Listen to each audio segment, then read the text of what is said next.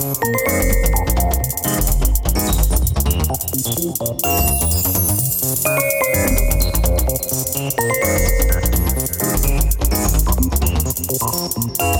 んにちは山本です。少し難しい本がある生活ラジオ。この番組は哲学書や草書などに興味ある方が私も読んでみようかなと思うきっかけを提供する番組です。それでは91回目です。よろしくお願いします。今日はですね自分の決断に責任を持つってことをねちょっと考えてみたいなと思うんですよあのまあ今日今日お伝えしたい結論をね先に言ってしまうと今ある状況は自分が決断したことなんだよってことを改めて認識してほしいなと思うんですよ。あのサラリーマンであれ主婦であれ学生であれうん起業家であれねまあ日々何かしらの営みをしながら生活してるかと思うんですけれど愚痴って多い人いますよね。で愚痴を言いたくないなと思っても言ってしまうっていう環境にいるっていうそういう世界が繰り広げられてるっていうのは僕はわかるんです。なのでたまにはガス抜きとしてそういうことを言うのも時にはねもしかしたらうん必要なのかもしれないんですけれどでもね僕はねサラリーマン時代、まあ、自分もそういうねなんか気づかずに愚痴を言ってることとかもあったり言わないようにはしてたんですけどね。あ気づいたら愚痴言ってるみたいなことがあってね。まあそれはそれでちょっとショックであり学びでもあったんですけれどまあそういったサラリーマン生活を得てね。まあ今いろんな人とお会いして、まあ、サラリーマンの方とかあの専業主婦の方でもね。まあ個人でね今から頑張っていこうみたいな人とも話してていろんなジャンルの人として話してて思うんですけれどまあやっぱり思い通りにいかないことだらけで愚痴っていうのが出るのかななんていうのは見ててね思うんですけれど特にねこんな言い方言ったら失礼ですけどまあ愚痴ばっかの人まあそういう人はあの愚痴を言うのがまあ人生になってるので何か高みを目指したいとかまあ多分思ってはいると思うんですけど多分まだそのステージにいない、うん、正直冷たいこと言ってしまえばうん。なんだろうな。会社のね愚痴がやっぱいっぱい出てくると思うんですよ。言ってるんですよね多分そういう人は。でもやっぱそういう人はもっとねあのいい環境で働いてやりがいのある仕事をなんて口では言うのかもしれ思いがあってそういう愚痴が出るのかもしれないんですけれどただねその愚痴を言ってる時点であのそのねやりがいのある仕事を自分が従前能力をね従前に生かしてみたいなステージにいないってことにまだ自分が気づいてないってことをね自覚してないのはしてないってことなんですよね結局愚痴が出るっていうの。だって誰もあなたにそのね愚痴を言う人にねその会社で働けなんて誰も強制してないんですよ。厳しい言い方ですけどね。勝手にあなたが履歴書を出して面接を受けて受かってその会社にいるんですよ。自分じゃないですか全部決断は。人間関係が嫌だでもそこにいるのは自分の決断なんです。本当に嫌だったらやめればいいじゃないですか。生活がある。だからそこにいるそれも自分の決断ですよね。全部自分の決断なんです。誰のせいでもないんです。世間も会社も親も子供も奥さんも旦那さんも関係ないんです。全部自分がそういった決断をして今その場にいるんですよ。お金がうんぬん生活がうんぬん生活費がうんぬんローンがうんぬんとかは事情があるのは分かりますよ。でもそういうの全部ひっくるめたって自分の決断なんですよそれだってその自分の決断したことに責任を持って持てば持ってるって自覚があればそんな愚痴なんか出てこないんですよ逆に愚痴が出てるってことはそういった責任を取ってなかったってことなんですなあなあで生きてたんです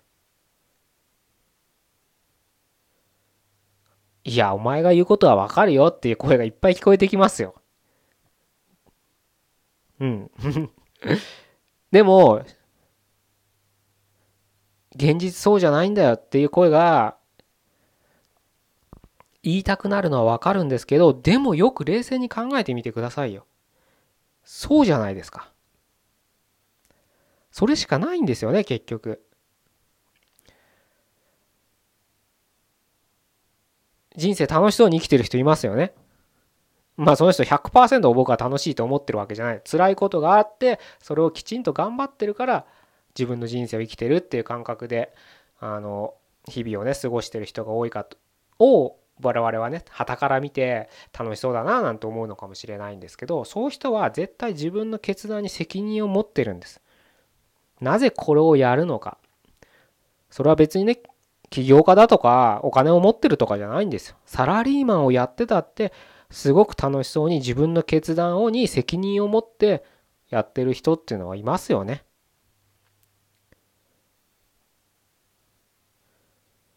いますよそれは。そういう目で見てくださいよ。必ずどんな会社にだって1人か2人はいますよ。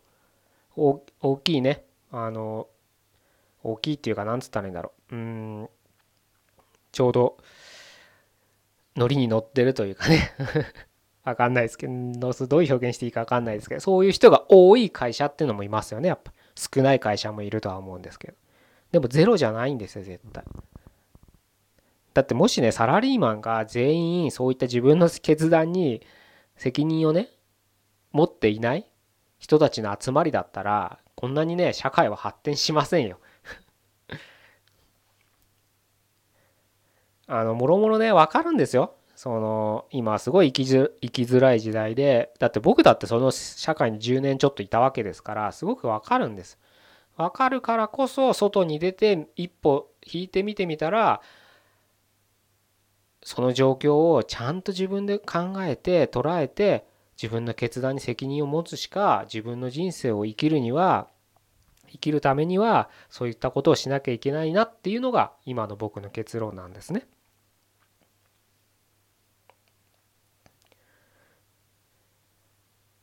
本当にね、あの愚痴ばっか言ってる人をね、同調しないで客観視してみてくださいよ。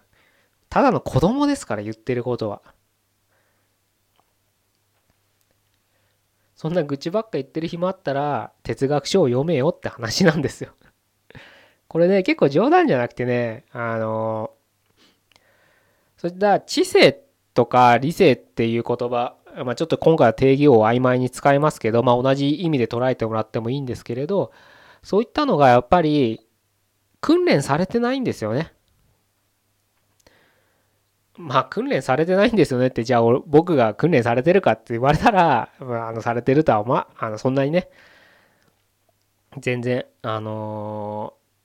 ー、すごい人たちとは比べたら全然足元にも及ばないですけどただ毎日のように学学生じゃないですね。あの社会人になってからそういった本を読んで難しいけど読み続けて頑張って自分なりにね苦労しながら読んだ結果やっぱり今の自分があると思ってて今そうやって一歩引いてそういった人を客観視して見れるのもそういったねやっぱり知性とか理性っていうのをまあ知識と言ってもいいかもしれない。うんまあすごいちょっと曖昧ですけどねちょっと今回は曖昧に使わせていただきますけれどそういったものを自分なりに訓練した結果そういった視点を得られてるんじゃないかなというふうに思うんですよね。やっぱそこら辺訓練されてなかったらもう毎日愚痴に包まれて終わりますよね。月曜日から始まって金曜日で終わるのをただ単に愚痴を言いながら待って土日を過ごして3連休だったらちょっと嬉しくなってでもまた月曜日が始まってで1年が過ぎ2年が過ぎ5年が過ぎ10年が過ぎ死んでいくっていう人生になるんですよ。これ結構脅しじゃなくてねそういう人生を送ってる人ばっかじゃないですか。周り見渡してみてくださいよ。もしそういう人ばっか送ってる環境に自分がいるんであれば自分が何かを決断しなきゃいけない時だっていうのはひしひしと感じてほしい自分事として感じてほしいなと思うんですよね。今20代だからまだ大丈夫なんとかなるさって言ってたらあっという間に30代40代になりますよね。で30代40代50代ぐらいになってくればもう今更やっても遅いのかななんて気力もやっぱり減ってくるますから人間っていうのは。それでなあなあになってそのまま年老いて口のまま死んでいくっていうね。人生も多く見かけられるのでね。自分まあそれはそれであのいいとか悪いとかっていうことではないんです事実としてそういう生き方があるっていうのは皆さん見ているはずなので自分がそういった人生を歩みたいのかいやせっかく生まれて今生きてるんだったらもうちょっとね自分なりの責任ってものをかみしめながら生きてみたいと思うんであればまた違った決断をしなきゃいけないってことを気づく必要があるのかなと思います。まあさっきも言った通り僕はその一つの手段として哲学書を読みましょうみたいなことをお伝えしたくてこういったポッドキャストもやってますし、うん、セミナーもやったり、まあ、読書会もねちょっと今いろんな今まであのオンラインばっかオンラインとか対面、うん、東京に来れる人を対象にねそういったことを企画してましたけどもうちょっと違うサービスにも提供しようかなっていうふうの今考えてますのでまあそれはねまた機会を見てここでお伝えしたいなというふうに思いますのでまあそういった場をね活用していただくでもよし、まあ、自分なりに違う道をね見つけて違う人に習うでもいいのであのぜひねあの自分の決断にね責任を持つためにいろいろと行動を起こしていただければなというふうに思います。